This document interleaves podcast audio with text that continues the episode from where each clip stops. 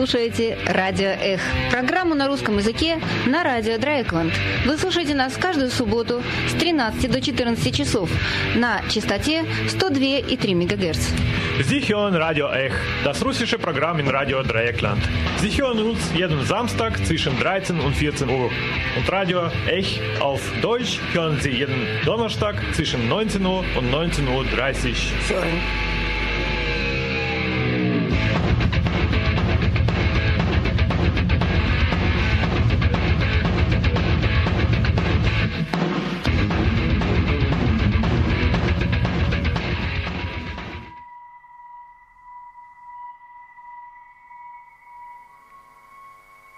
Добрый день, дорогие радиослушатели. Сегодня в студии Дима и Света. Здравствуйте.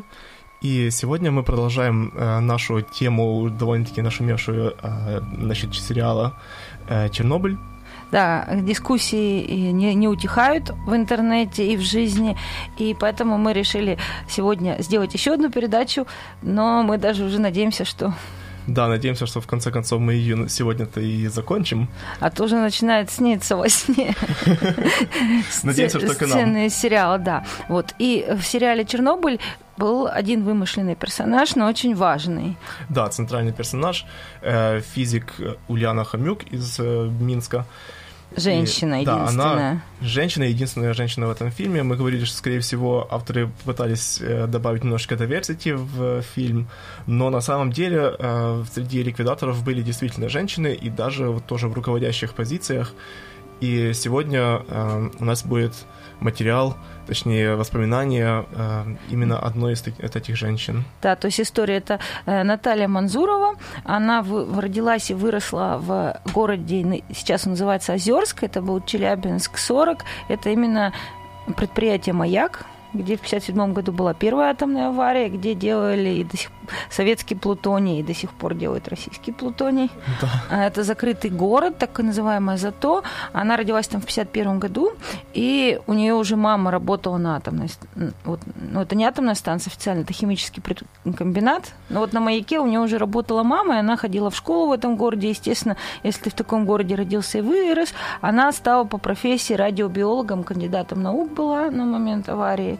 И в э, когда была годовщина Чернобыля, 30-летие, то в Париже была конференция, посвященная Чернобылю, да, как такая да. э, дате круглой. Вот. И там я познакомилась с Мансуровой и записала это интервью. Да, интервью было записано в, в условиях, скажем полевых? так, обыденности, полевых условиях, да, поэтому вы услышите очень много шума на, э, на фоне, но э, вот это именно живое восп... э, интервью, действительно, без э, сценария, она говорила именно, как она вот все это дело вспоминала. Да, то есть мы встретились в кафе, э, потому что был март месяц, э, в Париже было холодно, конференция закончилась, я интервью после конференции записывала, вот просто другого выхода не было, как пойти в кафе, да, Парижская, это где, это Париж. где Хемингуэй, э, Генри Миллер и все остальные сидели тоже. Ну и вот мы послушаем то, что мне удалось записать.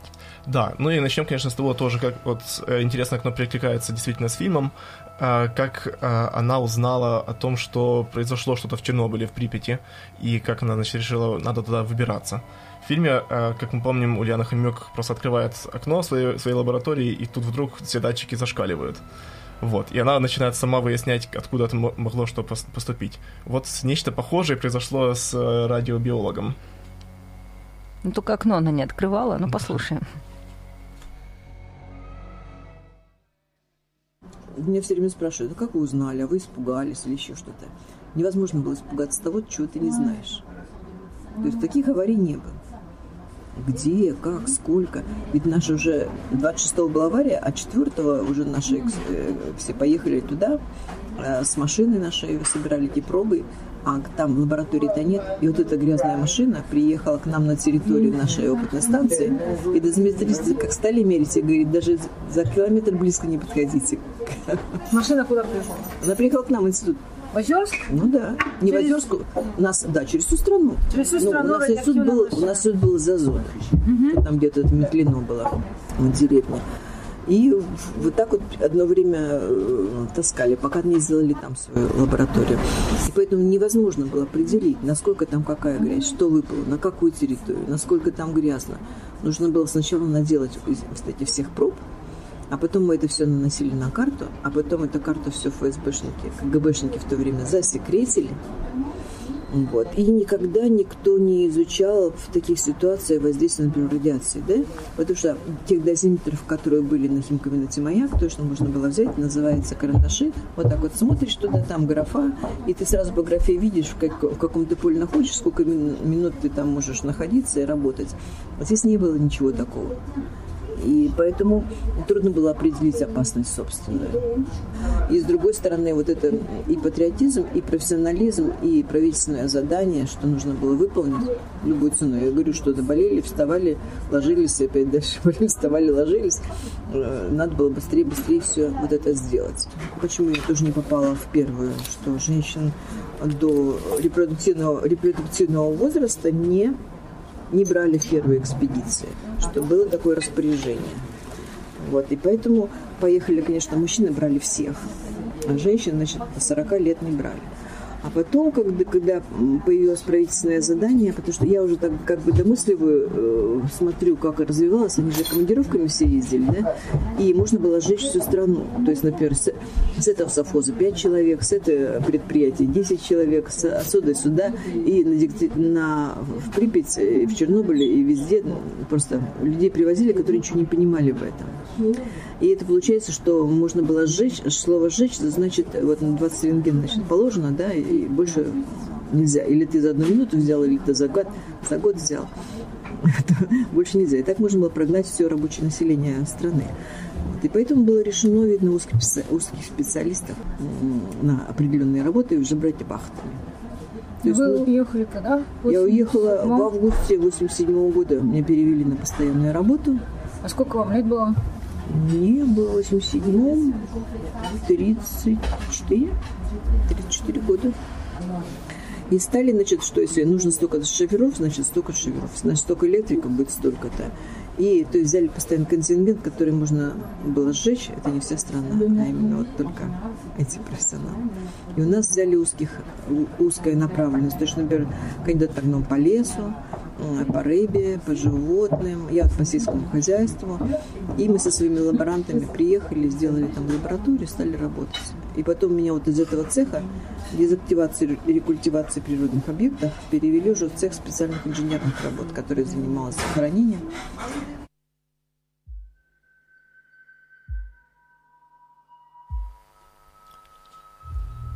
Вот, эм, что интересно, да? Э, в русском сегменте интернета э, там блогеры или журналисты, они постоянно жалуются именно на то, что вот в, э, в сериале «Чернобыль» там американцы создали картинку, что вот люди хорошие, власть плохая, вот как же так можно было вот, очернять Советский Союз.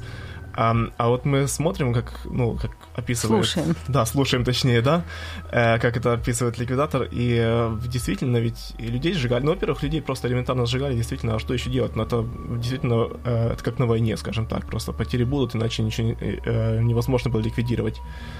А, но она действительно описывает, как люди просто э, лежали больными, лежали, потом только э, становились на ноги и сразу шли работать, потом снова падали, снова э, отлеживались, вставали и снова шли как в бой, скажем так. То есть героизм, это просто, причем описывает это дело абсолютно спокойно, Бытовым, да. да а, бытовыми ну, терминами как-то более-менее. Я так понимаю, что это просто их свой сленг тогда был, да, сжигать человека. Это значит получить 20 рентген, да? Да, да. То есть, в принципе, э, как мы видим, героизм, он действительно, вот как он примерно описан, э, показан в фильме, довольно-таки банально, да? Э, вот примерно такой банальный героизм, он это и был, вообще-то. Да, то есть, то есть как бы плохо тошнит, болит голова, температура, потом отлежался, встал и пошел дальше замерять. Да, и все равно, и пошел, и пошел дальше на работу. Следующий у нас будет э, следующая часть интервью с Натальей Манзуровой, ликвидатором, которая работала в лаборатории био, радиобиологической как она попала в Чернобыль. Вот это тоже как бы в фильме много сцен есть, как люди приезжают, да, там вот сцена мальчика, который потом собак отстреливал, да, как ну вот да, да, да. Перв, как штатский человек едет вот в зону. Да, автобусе. причем э, тоже критика была, что мол, она что-то постоянно вламывается, как она может вламываться везде, появляться просто так, не, как ее допускают везде. А, ну и там тоже критика фильма-то да. была, что он в штатском парень приезжает-то в этот, ему все выдают да. там уже в зоне. А послушаем, как оно было. Этот начальник лаборатории-то, зная, что у меня вот разработки э, диссертации именно введение, разработка разных способов, чтобы можно было выжить, в том числе э, тепличное хозяйство. Сюда входил эксперименты мы делали теплицы, сажали разные растения, смотрели, чистая или грязная продукция получается. И он, у меня был отпуск, и он сказал, что вот прилети, пожалуйста, сюда. И посмотри, тут целое тепличное хозяйство в Припяти. И я хотела бы с тобой поговорить, можно что-то здесь сделать, как-то сделать с твоей точки зрения, потому что у него другая, у него была агрохимическая лаборатория, а не наша э, техническая. Вот. И, и вот надо отдать должное моей маме и моему авантюризму, что вот э, мама разрешила, мама осталась с моей дочерью. Я в отпуск прилетела в Киев, вот нашла вот эту контору, эту стену плача, пришла, узнала, когда идут туда автобусы, уселась на этот автобус в коротеньком сарафанчике с длинными такими белыми волосами. Сначала потом стрижку сделала с маникюром, там, с золотыми сережками. И когда заехали в Припятскую зону, то я иду по тротуарам, ничего понять не могу. Вообще нет клочка сухой земли. Нету клочка сухой земли. Все кругом вода, вода, вода, вода течет. И машины поливалки ездят туда-сюда, все это моют, моют, моют. Потому что самое страшное для или когда-то говорят, было полевое. То есть это если сверху оделся и все, а если ты заглотишь, заглотишь поднятую пыль, например, она будет радионуклиды будет летать в воздухе, то ты наглотаешься, и тебе и на слизистую сядут, и везде, и на одежду тоже трудно будет дезактивировать. Я спрашиваю, где у вас контора? Они в середине Чернобыля мне показывают, что вот в этом маленьком здании. Я иду, ничего понять не могу. Мужики все на меня. Столько лет, столько времени, значит, без женщин там работают. Они так останавливаются в таком шоке на меня. Смотрят, рассматривают. Я так оглядываюсь, оглядываюсь. Захошла в здание, спрашиваю, где начальник сидит? Там. Я открываю, там такой длинный стол, куча, значит, мужиков все в белой вот этой одежде сидят. И тоже такой, здрасте, приехали. Такая тишина, все в таком шоке. Молчат, молчат, молчат. Потом один спрашивает, девушка, вам что? Я говорю, я откуда знала, где Припять, где Чернобыль, какие там условия, потому что э, даже спрашивать некуда, потому что наши сугубо приезжали на определенном транспорте, их довозили, переодевали. Да, и мне даже в голову не пришло спросить какой-то радиационной техники. Я привык, что у нас на заводе. Доходишь до суда, тут тебя переодевают, а, и вы тебе... ожидали это? Ну, да, то есть я тоже думала, что я сейчас... В отпуске поехали. Да, то есть я доеду до сюда, меня переоденут, там дозиметр повешут, мне довезут, и все. А, а совсем оказалась зона-то какая огромная. Что не комбинация с проходной. И тут меня один подхватывает и говорит, я сейчас еду в Припяти. Я еду на станцию, и мимо Припяти, я откуда знал, где Припять, где станция. И довезу. И я села в этот уазик-то, друг напротив друга сидим, мужики сидят, смотрят на мои головы и коленки. Он берет вот так вот э, какую-то одежду и накинул мне на коленки. И говорит, почему вас никто не переодел? Я говорю, а где? Ну, вас никто не встретил. Я говорю, даже разговор нет, я не знала, когда приедут. И вообще, кому писать, на какое место? Мобильников-то не было, телефонов-то не было, все связь перерезана, куда, чего. Доехали до КП, он выбросил меня на КП в Припять, вот, а сам поехал уже на станцию. Солдатик стоит на меня, оглядывался, оглядывался и говорит, почему золото не сняла? Я говорю, «А почему я должна золото снимать? Он говорит, нам сказали, что он набирает радиацию. Я говорю, ну так помой, и, и все, оно же внутрь не поступает. Ну и он позвонил там куда-то на пост, а, не могли найти моего начальника, тут приезжала какая-то машина, я спрашиваю, тут где-то у вас есть вот, типа лаборатории, какие-то тепличные говорит, сейчас довезу. И вот он меня привозит, меня никто не встречает, там что-то какие-то работы идут. Я, э, а тогда еще постоянных не было лаборатории, то есть наших никого не было, то есть местные были там в каких-то подчинений. Я так захожу, зашла, о, море работы. Я бегаю по этой теплице. Вот это голландцы сделали эксперимент. Первую теплицу на гидропонике. Но не В Советском Союзе Припять сделали. Да. То есть голландцы... Голландцы, да, сделали по голландской технологии, вот эти просто не успели ввести ее в действие. Mm-hmm. То есть, да. Я бегаю уже так, вот здесь вот то, здесь все. Там часть э, грунт лежит прямо на почве, а часть стеллажи сделаны и засыпаны вот таким грунтом. Я уже тут ношусь, думаю, вот это здесь не так, это сяк сяк. Забежал сюда, слышу, вас ищут, кто ищет? Вот такая-то, такая-то. А он говорит, И не мудрено, что она меня нашла. То есть меня никто не встречал нигде. Знаем мой авантюризм такой. Ну и все, сели, давай планировать, что как делать, как что, как, что тут в принципе можно было сделать. Откуда кто знал, какие будут расстановки в правительстве, как они решат, о вахтовом методе, там, об организации этих лабораторий. Там. То есть это же планировалось вверху в Москве. И потом вот это был, наверное, где-то июнь, а вот в августе приходит правительственная телеграмма перевести на постоянную работу туда, в Припять, Чернобыльскую организацию.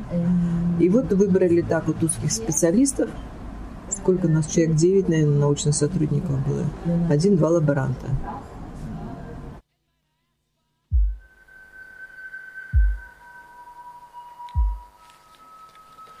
Вот, получается такое, э, как жаловались э, очень много, что как же так можно спокойно везде ходить в Советском Союзе, ему как так может быть, они не, не натурально, все нереалистично, а вот она просто приехала в Киев, просто знала, что где-то там есть какая-то стена, где, значит... Стена где... плача. Да, ну, что Очередная. за стена плача, кстати? Это там, э, где какого-то управления, значит, все потерявшиеся, их же все-то хаотично эвакуировали, одного туда, другого сюда, люди друг друга искали. Вот она mm. рассказывает, что еще в 87 году приходили люди и веш... не было же мобильников, не было социальных сетей. Да-да-да. На этой стене плача вывешивали свой листочек с объявлением, там, ищу еще Машу из да. села Капачи или еще да, что-то да, такое. Да. Вот, то есть, э, в принципе, место было, она пришла, э, выяснила контакты, поехала, выяснила, куда надо остановиться, на какой остановку автобуса, села в автобус, поехала. Без проблем. Даже вот такую вот, без, э, такую вот засекреченную зону вроде бы, да? Закрытую зону. Да, вот они общались с Натальей Манзуровой, создателей фильма, да, потому что это жизнь реально, это еще больше сюр, чем в кино, да? На самом деле, да. То есть, представляешь, вот. это кинематографически девушка, блондинка э, в мини-юбке, ага, в отпуск. В золоте при... и прочем, да, приезжает в отпуск э, в зону работать, да, спасать мир, э, ликвидировать аварию. А, вот, то есть, в принципе, э, то, что в фильме показано, это еще даже не, не доходит до того, что было в реальности. Ну и кроме того, вы тоже заметили, наверное, слова солдатика, что нам сказали, что золото вбирает в себя радиацию. Это ведь почему сказано было? Понятно ведь, что, чтобы не воровали, чтобы мародер, не мародерством не занимались. Вот, это тоже на тему морального облика э, ликвидаторов, что все-таки это обычные люди. С ними надо было обращаться тоже как с обычными людьми. вот, как бы это не было неприятно. Ну да, то есть э, герой это не обязательно человек высокого морального облика, потому что это же да. были, как э, Свобода написала, жизни брошенные в топку, да, то есть брали людей, их часто, их почти всегда и не спрашивали, хотят ли да, они стать да, герои, да. героями. Вот. А, ну, а теперь посмотрим, как, значит, происходила эвакуация, точнее, ну, как она прошла, потому что э, все-таки Наталья Манзурова приехала уже, когда ее не было. Когда да, не было да, она приехала через год, но вот есть много документальных фильмов, художественных, э, российских, украинских, и есть вот этот сериал «Чернобыль», где тоже да. эвакуация показана, послушаем людям также не сказали, что и как. У меня работали, например, лаборантка рассказывает, что она была на даче, возвращается там с ведром или с корзиной в этих э, в лаптях, калошах, каких-то дырявых штанах. Едет э, большая колонна переселенцев, они останавливаются, туда просто закидывают. И все. Где его семья, где муж, кого, куда эвакуация. А та же, как детский сад, раз посадили, эвакуировали, со школы посадили, эвакуировали. Там кто-то был в это время где-то на даче, один мой подчиненный, он рыбачил. Где-то поставил палатку, и там река Старик, которая впадает в Припять, а Припять э, в Днепр, и он рыбачил. И там какая-то эвакуация шла, и она все шла мимо него. И когда он обратно идет с удочкой со всей, со всей утью смотрит, город весь почти пустой. Потом уже милиция ездила, дособирала тех, кто не эвакуировался. Некоторые молодые люди прятались. Я знаю, что мои подчиненные ребята рассказывают, что они прятались. Они не хотели уезжать. А потом, когда нашли этих ребят, то их просто стали помощники взять. Что надо было какое-то оборудование эвакуировать, какие-то бумаги надо было вести, там остальных людей вылавливать. Они стали просто применять. Э, когда прилетела, например, из Киев, я знала адрес, где находится штаб Чернобыльский. Он находился в таком небольшом доме, а рядом, ну, от дороги была стеной отгорожена там. И эта стеной называлась стеной плача. Потому что, когда проходила, на ней висели всякие объявления. А вот уже год прошел после эвакуации. Написано, например, мама меня эвакуировали там в Коростен там, или еще куда-то там. Ищи меня там у тех-то, у тех-то.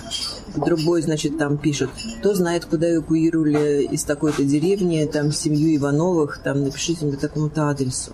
И, в общем, люди собирались годами.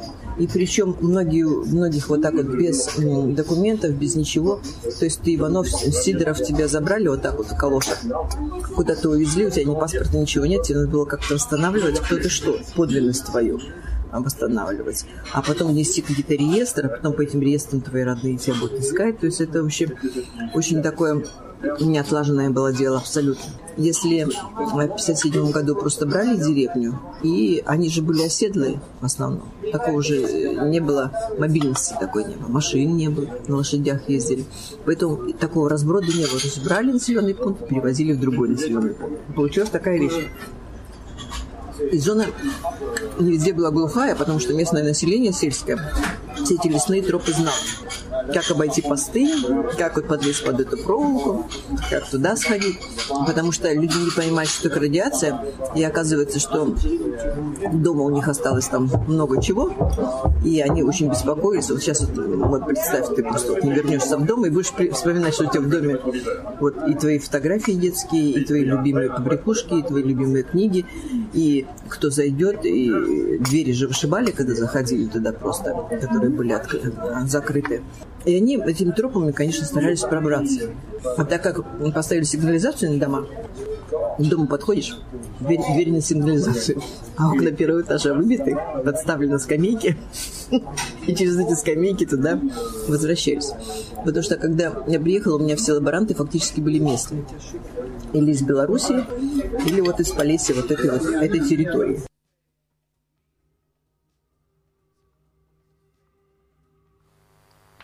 Ну да, вот как бы Советский Союз гордится тем, как организованно провели за несколько часов эвакуации почти 50-тысячного города. Но вот организована была, в принципе, эвакуация Припяти, да? Да, а вот сами села были просто как, как-нибудь там эвакуированы. Ну, эвакуация сел затянулась вообще на несколько лет, еще в 90-е годы самые последние эвакуировали. Угу. Вот. Ну, вот это вот первые в радиусе 30 километров, да, или там в 10 километрах, вот то, что она рассказывает, очень интересно вот про любовь жителей Полесья к своей родине, да, феноменально, что да. всеми правдами и неправдами пытались возвращаться. И вот все знают про самоселов, но да. то, что вот в этом персонале ликвидаторов работали местные, как рассказывает Манзурова, для них эта работа была не подвиг, а возможность приезжать Оставаться. домой. Оставаться дома, да. Да. Э, вот. Э, и тоже, конечно, если сравнить со сценой в фильме, то да, там прямо приходится заставлять бабушку э, э, покинуть свою корову, то приходится даже застрелить корову, но, э, конечно, до таких ужасов, наверное, не доходило, не особо да, я доходило. думаю, хуже было еще. Ну, хотя, и, знает, есть даже уже некоторые украинские авторы наверное, в плагиате обвинили их, что сцена полностью взята из одной знаменитой пьесы украинской. Но я просто думаю, что такие Ну, истории, да. они были просто вот типичными. Да. Ну хорошо, посмотрим еще раз э, немножко дальше про э, природу и людей. Что он рассказывает нам? Что происходило с природой?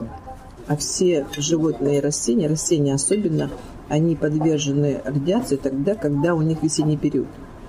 Когда идет большое соковыделение, когда они начинают оживать, они начинают рождать детишек, птиц там всех и так далее. Они э, очень уязвимы в этот период времени. И Чернобыльская произошла авария по времени, произошла именно весной.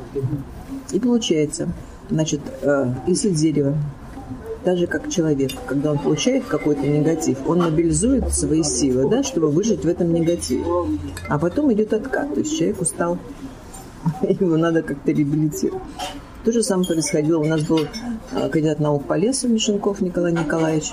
Это он возглавлял эту лабораторию, он приехал вместе со мной. И мы ходили, ходили за пробами в лес, и он говорит, лес гибнет уже не от радиации, не от радиации, а лес гибнет от насекомых. Потому что когда весной лес э, в стрессовой ситуации стал выбрасывать через корни, впитывать больше там, питательных веществ, стал выбрасывать наружу клейкие вот эти вот вещества свои, как защитную, защитный организм, то это появлялось дополнительное питание для насекомых. А после того, когда они вот выбросили это большое количество, да, они ослабли, а насекомых уже, они уже не могут... Люди стали страшно болеть. И вирусными, и всякими другими заболеваниями, потому что иммунитет, во-первых, и так ослабился, как вот у дерева. Иммунитет ослабился, жизненных сил стало мало, флора положительная, которая более отрицательная, поумирала, и в санатории. Они стали очень страшно болеть.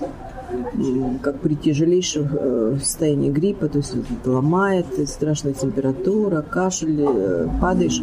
Мы даже не уезжали с Припяти, мы были в детском комбинате, который нам отдали, и мы матрасы эти детские на пол побросаем, кто-то работает, кто-то лежит, болеет. Потом этот поднимается, следующий болеет. И мы вот, вот таким вот макаром, потому что нас на, надо было быстрее, быстрее, что же здесь произошло, какая зона, насколько грязная, куда пошел след, что рекомендации, что нужно делать, было выводить.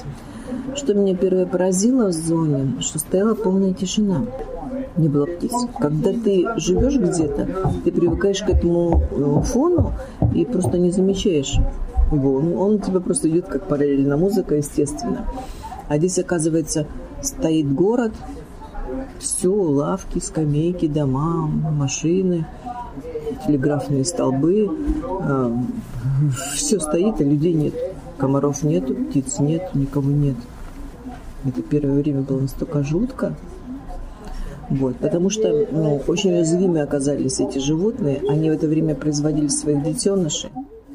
Во-первых, они питались то там крысами, там мышами, мышами, там насекомыми, они же были очень грязные. То есть они получались не только снаружи от травы, от земли, они еще внутреннее облучение получались. И те птицы, которые, например, выжили так в свое время, они были ослаблены, и к осени они полетели как перелетные, и, конечно, не все долетели, и не все потом обратно вернулись. В 1980, весной 80 восьмого года нам уже дали, в нашей лаборатории дали отдельный автобус. Мы не стали с атомщиками ездить, а нам дали прямо на лабораторию свой автобус. Мы ездили все сами, только своим, своим коллективом. И мы заехали, когда из Чернобыля в Припять, вдруг кто-то закричал, автобус остановился, и мы увидели, в поле стоит журавль. Весь автобус как начал плакать. Это было что-то с чем-то. Ты представляешь, что значит, это, же, это прошло два года. Все стали плакать, что вот жизнь возвращается. Мой отдел был на первом этаже, и он, там лисичка стала приходить. Такая вся уже бета-ожог, видно, слизистых всех, кто-то слюни льется, глаза плохо видят, ноги там уже все ободрены. И мы ставили им там покушать. Потом ежик появился. Это было такое счастье, что вот мы каждый день на завтраке тащили, нам давали обязательно молоко, мы эти треугольнички тащили, чтобы хотя бы вот этих вот двух животных покормить.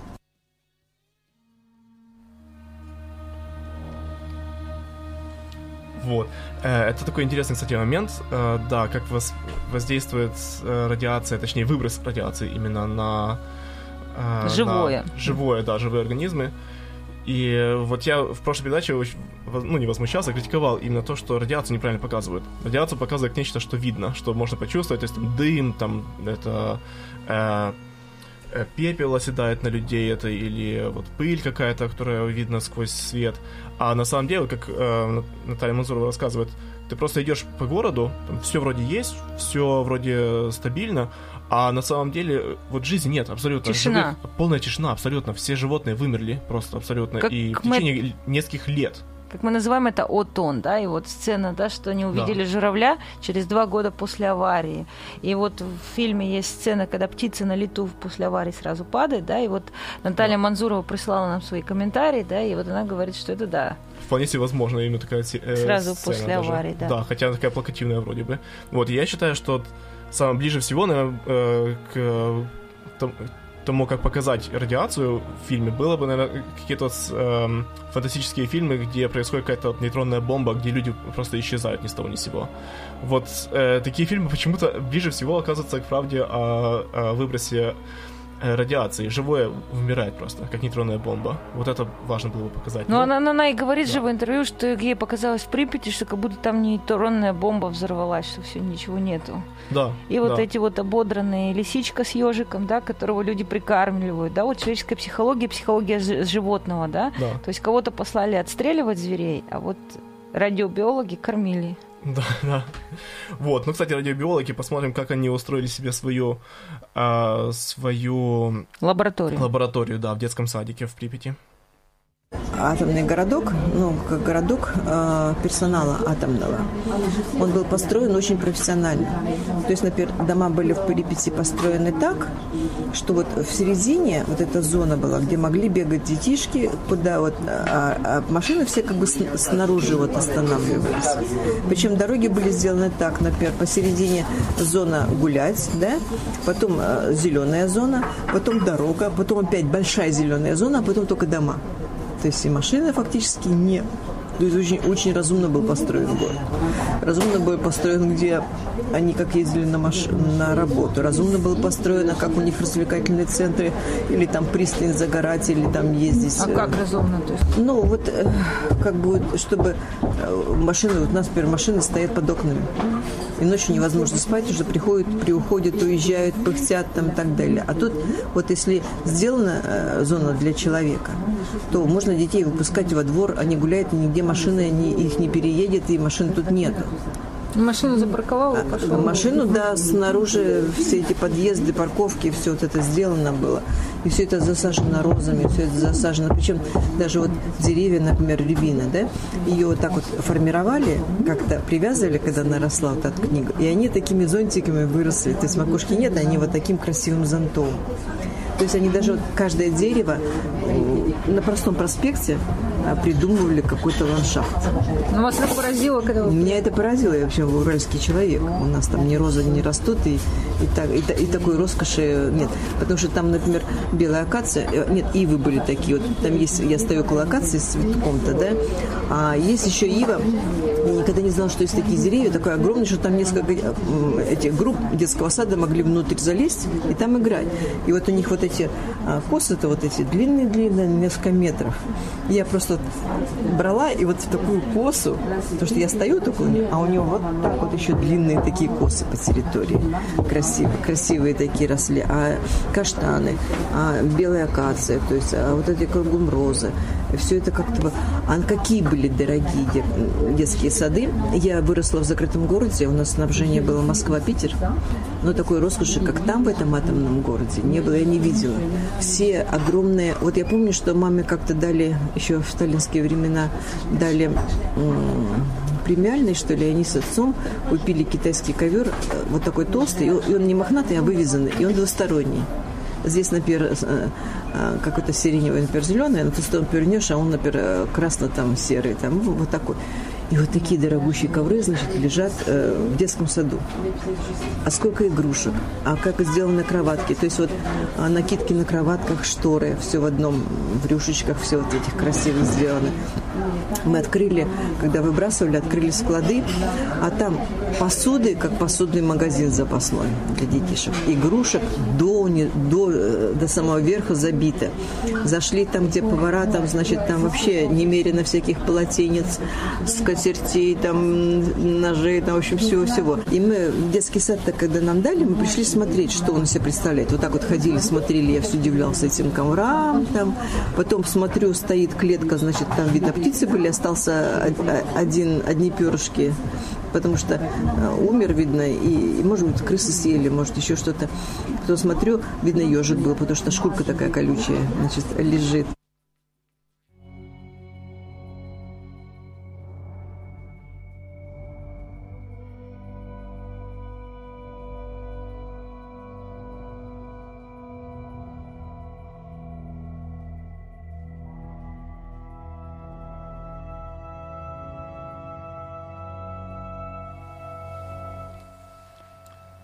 Общем, вот такое вот великолепие, да, вот это был детский садик обычный, куда детей, жителей Припяти водили, да. Самое интересное, что а, поскольку она мне это рассказала, потом, когда я приехала в Припять, я таки попросила своего гида отвезти меня в этот садик. Естественно, в помещение заходить опасно, что просто обрушиться все может. Вот, а мы походили по территории, по внутреннему дворику. Это просто типичный советский садик, в который меня водили, в который тебя, наверное, водили. Да, Типичное советское здание, просто все заросло, то есть там деревья растут внутри. Шикарно. То есть все, что рассказывал Манзурова, уже там, конечно, нет. Это просто, ну, Все распалось. да, я, я, э, я узна, знала, потому что она мне рассказала, где это находится, и гид знал, да. Ну вот и там Да. единственное место, где мой гид таки запачкался радиацией, потому что когда въезжаешь в зону, и внутри зоны ты постоянно проходишь вот эти контрольные Мгм. аппараты, где э, замеряют твою радиацию, если что-то фонит, то тебя не пропускают. И вот мы после этого детского сада как раз выезжали из 10-километровой зоны, нас проверили, и вот мой гид, который там уже 30 лет работает, вот у него на ноге оказалась радиация, пришлось очищать очень долго ботинок. Вот так вот. Вляпался, что Именно вот да. там, в Припяти, именно вот в этом детском садике. Да. Э, Ну, еще э, вот в детском садике начинаются все-таки такие сцены, где действительно начинается ну, история ужасов, скажем так. э, Шкурка видим- ежика. Да, шкурка ежика. Именно, то есть мы видим, как э, на живые существа воздействует радиация в течение длительного периода. И вот послушаем немножко еще более ужасные даже истории эм, о том, как оно воздействует, например, на гуляющую вот эту дикую собаку. Я ходила, рассмотрела, каждая группа имела э, свои шторки, свои там занавесочки, свои скатерочки по цветам разные. Ну и ходила, все смотрела. И зашла в одну из групп, и там на детской постели, такая грязная, грязная же постель лежит. Почему она выбрала не в краю нигде, а выбрала, видно, какого-то ребенка очень любила. И вот на этой кровати она лежала. И она встала, у нее уже такие слюни, изо рта текут, и такие глаза уже белесые, она почти как, с- почти как слепая. Шерсть клочками так выпала, и даже вот до кости не- мясо так вот, как, как выгни, выгнило. Это вот бета-ожог такой тяжелый был. Она же ест грязных этих мышей. Все, ну куда ее здесь? Мы, значит, привезли, приехали самосвалом, мы стали загружать грязное все это, э, что, что надо было захоронить, и она ушла. Это было, значит, где-то начало сентября, наверное, или, или конец августа 87 года. А потом я уже в 88 году уже работала в другом цехе, вот в этом цехе захоронения. И ко мне пришел из Казани профессор Копейкин и говорит, я ищу сейчас, у меня два лаборанта со мной, два сотрудника молодых, и мы ищем различные сорбенты, через которые можно грязную воду просачивать, на выходе, чтобы она получалась как бы очищенная. Потому что мне нужна какая-то емкость, чтобы она закрывалась хорошо, и у нее были ручки, чтобы эту грязную воду можно было куда-то перетаскивать. И я так что-то подумала, говорю, какие магазины, как что, что где можно быть. Я «Ну, не знаю, пойдем, пойдем вот эту больницу. А там, значит, каждый этаж, там, например, там детское отделение, хирургия, там женское отделение, ну, по, по этажам. И потом мы зашли в детское отделение. Так вот по этажам шли, шли, шли. И зашли в детское отделение. И я смотрю, вот эта собака, она ведь пришла опять и не, не в гинекологию, не, в мужскую, не пришла в детское отделение, нашла детскую кровать, легла на нее. То есть такая преданность вот э, детям. И умерла. И причем э, меня тоже поразило, я еще детей тогда не нашла, а вот ее вот увидела. То есть она даже не лежала как-то, да, а вот так в полоборота, вот так вот, вот головой. И так она как умерла, вот она так и, и, видно, судороги ее так э, соединили, и она вот так вот застыла. А потом она просто высохла, как мумия за этот период времени. Вот, казалось бы, как может э, труп высох- просто высохнуть, как э, мумия, а не разложиться. Вот это интересный момент, ну, это ужасный, но интересный момент, э, что у нее организм был наполнен уже ради- радионуклидами и сжигал ее практически изнутри, то есть раз- э, ДНК разрушал изнутри. А, И, похоже, то же самое происходило э, с, микро- с микробами и микроорганизмами в ее теле, поэтому микроорганизмы не могли разъедать вот эту ткань. Ну, Дима, есть если это- мы идем в супермаркет любой, вот сейчас после передачи, то там вот эти маги, пакеты, все. Сейчас же это основной способ. Это все было подвержено низким дозам облучения, именно чтобы убить все микроорганизмы. То есть все, что мы покупаем в супермаркете в упаковках, Да, но потом вакуумных, покрывается плесенью, они разлагаются, что называется, да. потому что это все как бы это э, как бы в пищевой промышленности это используется, да? Но Да. именно для того, чтобы как бы э, Вот, ну, в общем, Микроорганизмов не оставить в Да, ну, упаковке с едой. Самое ужасное в радиации это именно радионуклиды, которые в э, пылью и едой вбираются именно в организм и потом изнутри облучают человека постоянно, ну или животное постоянно. Ну да, я и сказала, это просто как бы не пугайтесь, ходите в магазины, там же это все как бы она, радиация бывает разная, там облучают тем, что не остается, да, Да-да, в она не остается в продуктах. Но вот сейчас у нас как бы самое, мы очень долго обсуждали, включать этот эпизод или не включать. Сейчас у нас будет самая, что ли, трэш, самая жесть. Да, Э, самая ужасная вот история. Ужасти, в ужасе, как бы в хорроре обвиняли сериал «Чернобыль», но вот то, что мы расскажем, даже в сериале не было. Э, То, что да, Наталья Манзурова рассказывает. Так что вы слабонервно можете на 7 минут выключить. на 7 минут, да. Сейчас будет история о принужденных абортах в- э, после выброса радиации и до эвакуации. И, и- а нам нельзя было фотоаппараты привозить. Вот все фотографии, где есть, сделали ребята военные. Если бы они мне тогда я не дружила с ними, то я вообще без фотографий. Потому что нас шмонали на КП, потом из прийти выезжали, нас прогоняли через э, э, солдат, которые полностью смотрели, чтобы нас не в карманах, где не был автобус. Э, Ну, я к этому привычна, потому что у нас КП также было устроено. То есть э, выходишь э, перед зоной, перед КП, м- автобус загоняется между двумя воротами зонами, его, значит, шмонают, а мы проходим через дозиметрию и через шмон. Нас смотрят. Однажды нашли у нас лампочку, у кого-то в общежитии лопнула лампочка, и он где-то в Припяти ее вывернул. Так он чуть не улетел с работы из-за этой лампочки. Хотя определенные люди там воровали, там вот, например, одного майор он был или подполковник. Ну, его кто-то сдал. А, я вспомнила, как он. Он э, это зо- золотые цепочки все это собирал везде. Ходил по деревням, видно. Или солдаты ему таскали, не знаю. В общем, когда через КП выходил, у него из кармана вот часть висела. Он, видно, когда засунул, то у него э, свисала она вот здесь. Его прихватили, стали шмонать и нашли вот у него золото. Не знаю, что ним, что с ним там сделали. Вот. И мы потом поднялись в гинекологию. А, он как-то с одной стороны зашел в операционную сразу в а я остановилась перед входом не самой операционной, а в коридоре. Как, почему именно мол- молочный бидон? То есть, э, я не знаю, или что-то они искали подручное, или вот что-то, когда тяжелое такое состояние в панике там было, женщина, видно, было плохо. И я ему кричу, идите сюда, тут как раз вот для вас такой. И бидон вот так вот крышку-то открываю оттуда и заглядываю, он же вот такая примерно емкость. Вот. И я туда смотрю, а там, значит, вот такие вот ребятюшки, ну, наверное, 8 месяцев по 8. Потому что пупики, глазки, ручки вот так вот тут лежат м, вместе. По-моему, три, четвертый, по-моему, меньше был. Ну, по-моему, я сейчас уже не трудно сказать, потому что три-то точно было таких больших. И я смотрю, что они шоколадного цвета, и тоже такие мумифицированы, причем бидон-то был закрыт. А он мне так посмотрел и говорит, а там еще, говорит, есть.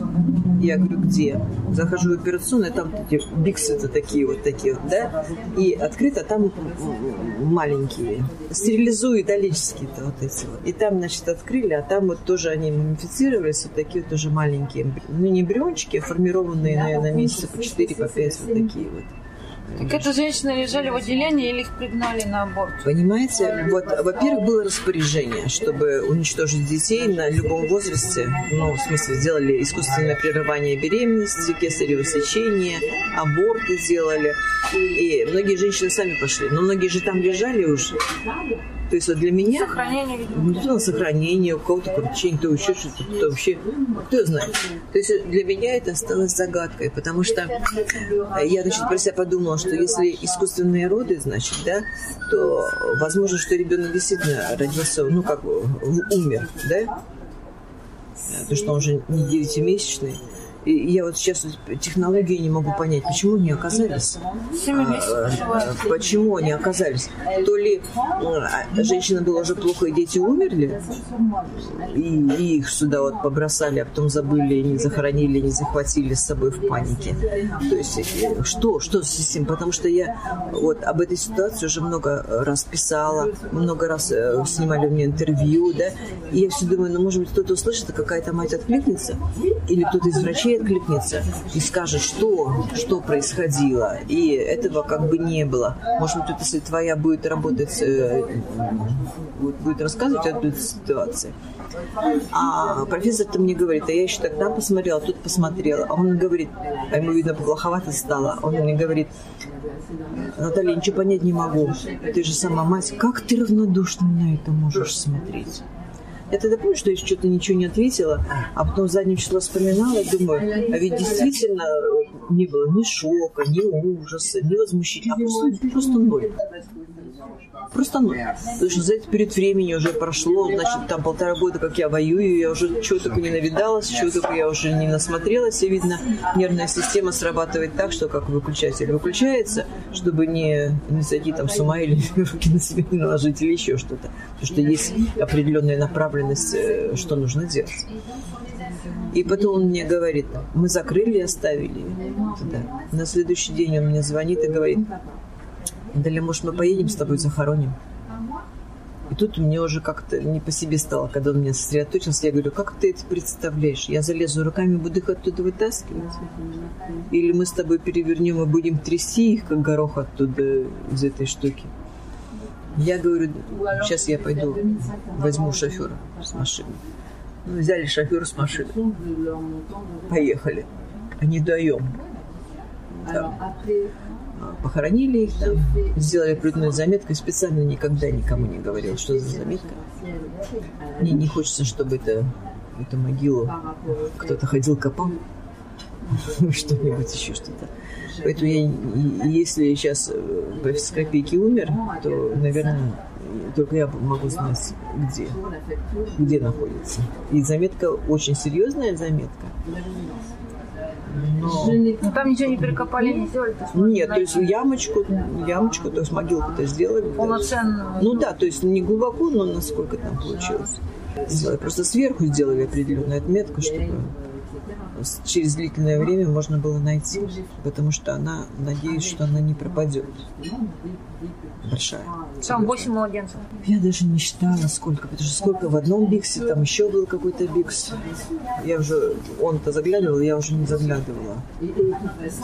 Сколько, никто ничего, уже никто не считал, я занимался наш шифер. Я потом узнала, что он бывший зэк был, сидел в свое время. То есть такую работу серьезную в жизни выполнял он. То есть количество младенцев знал только водитель? Нет. Он их не знал. Нет, количество сколько он их закопал? Я думаю, что вряд ли он считал. Как он высыпал просто. Я не помню, потому что даже начальник наш, чей это был, э, это нашего директора был шофер. А, он тоже умер уже. То есть я даже не могу, не знаю сейчас ни имени, ни фамилии, не вспомню. Вот, в фильме, эм, как мы помним, закапывали э, и заливали бетоном именно э, отстрельных животных, собак и прочих, и кошек. А оказывается, в реальности все было еще хуже, намного хуже, намного ну, хуже. Как Наталья Манзурова нам вот написала комментарий, который мы зачитывали в прошлой передаче, да, что с этими сценами расстрела животных зрители еще пожалели. Да, да, их еще и пожалели. Э, вот, да, потому что, как она описывает, я э, повоевала полтора года. Э, вот действительно, количество этих ужасных травмирующих событий, шоковых событий в ее жизни, оно было практически как на войне, действительно. Она чего только не видела. Не видела. Ну и постоянно вот эти вот, вот да, вот как бы выражения, которые человек бессознательно выбирает, да? Угу. Я отвоевала, я там с войны пришла, я там да. воюю столько уже. Оно неспроста, оно неспроста, оно, оно примерно описывает то, что было. Конечно, эти э, все дети, э, выкидыши и прочие, и эмбрионы, Скорее всего, это было еще до, э, даже до аварии, когда, ну, собственно, не всех. Э... Куда-то складывали, да. может, там раз в неделю что-то куда-то закапывали. Там, да, скорее поэтому так много было, собственно, детей. То есть не просто все, взяли всех беременных женщин быстренько под аборт кинули. А, но это все равно это ужасное, конечно, э, сцена и событие. А, и вот человек, переживающий такие ужасы, он, в принципе, всегда ищет себе все-таки выход в э, маленький кусочек рая, маленький кусочек спокойной мирной жизни. И вот в случае с Припятью это были самоселы, которые за это время успели вернуться, э, пробраться обратно в зону, и к которым они, значит, потом ходили, чтобы отдыхать от всего этого ужаса. Ну, сначала вот послушаем, послушаем саму Наталью Манзурову, потом у меня тоже будет комментарий, комментарий а. небольшой. Припять же была загорожена вот так вот. А у одного нашего лаборанта он говорит, что какие-то родственники, не родственники или знакомые, или еще что-то, они были эвакуированы, дедушка с бабушкой, приехали в, э, в, им в Киеве дали квартиру, в то время там по 20-30 лет люди ждали квартиру, и тут целый квартал запускался, вот, и э, кому дали людям уже заселиться, э, вот, их кто-то уже заехал, а у кого-то просто отобрали, а кто-то заехал, их оттуда выкинули опять по очереди, а вселили тех, кого там целые районы типа эвакуированы. Что это целая история. Когда дети эти эвакуированных приходили в школу, их просто били, потому что были сердиты, что вот они не получили квартиру. Им, им били машины, потому что им давали бесплатно машины, прокалывали шины, им били окна, ну, в отместку за то, что люди вот так вот. вот. Ну, а те, где они получили э, квартиру однокомнатную, тем, видно, уже заехали, а когда они оттуда выезжали, они сняли ванну, туалет, а всю сантехнику и даже батареи срезали. То есть они приехали под зиму, а, а жить-то там они не могут. И куда, и куда деться? Квартира осталась за ними, но они уехали обратно к себе в деревню. И он говорит, там же ни питания, ничего нет, они вернулись в свою, или в свою, или в чью-то хату, которую поудобнее выбрали. И мы просили одного парня, который местный, который на кухне, там же не было магазинов, а на кухне были знакомые девчонки, они давали нам провизию, в мешках там хлеб, там всякую всячину. Потом мы на складе брали керосин, и вечером нельзя было же ходить по зоне. Мы дожидались, когда автобус уедет, и мелкими перебежками, прячась там за деревьями, потому что машины постоянно курсировали, ездили военные, и полиция, нельзя было попасться. И мы так раз забежим где-то, посидим, слышим, никто не шумит, но опять дальше. И мы, там же часть была под электричеством, мы сделали такой на подкоп под эту проволоку, потому что через КП нельзя было проходить.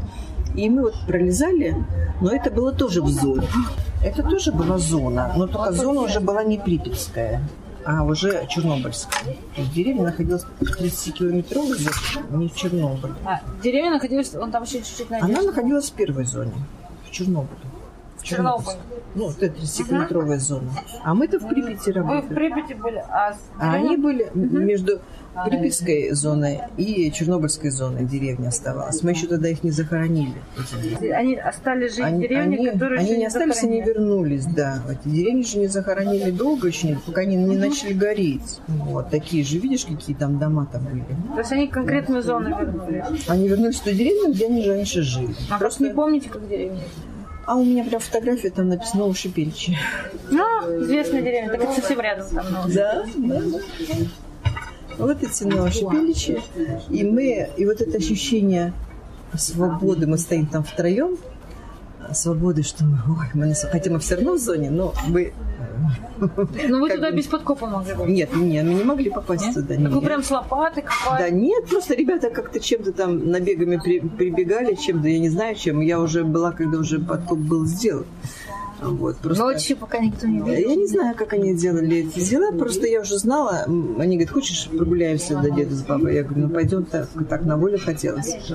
Вот, и мы э, приходили к ним, они по-украински разговаривали, так интересно, дед такой забавный, как дед Щукарь. Ну и э, мы приходили, ребята, там саха у них была, и они впрягались в эту саху, пахали им территорию, а мы с приятельницей резали картошку в такие вот э, большие плетеные корзины и шли и сеяли, помогали им сеять. Потом ребята брали а, у них э, такие, как они, типа неводов, не неводов, но какие-то вещи ловили для них рыбу и приносили вот им картошку. А рядом виноград был, они его давили, делали из него там винца там или еще что-то. Ну вот, и вечером мы у них остаемся. Я там в жизни не видела, что такое русская печка. Так мне нравилось на эту печку залезть. Они ее затопят. И вот они там эту рыбу запекут в этой печке, картошки там запекут. И дед, значит, садится, вот, то один парень, то еще у нас один там был, который вот их то ли родственник, то ли знакомый. И вот она начинает ему наливать самогонки. Тебе нельзя, тебя там то. А он говорит, ну мне всего на один пальчик. Она начинает, на- на- а он так раз, она ему льет, он так раз, пальчики так добавляет, добавляет, смеется.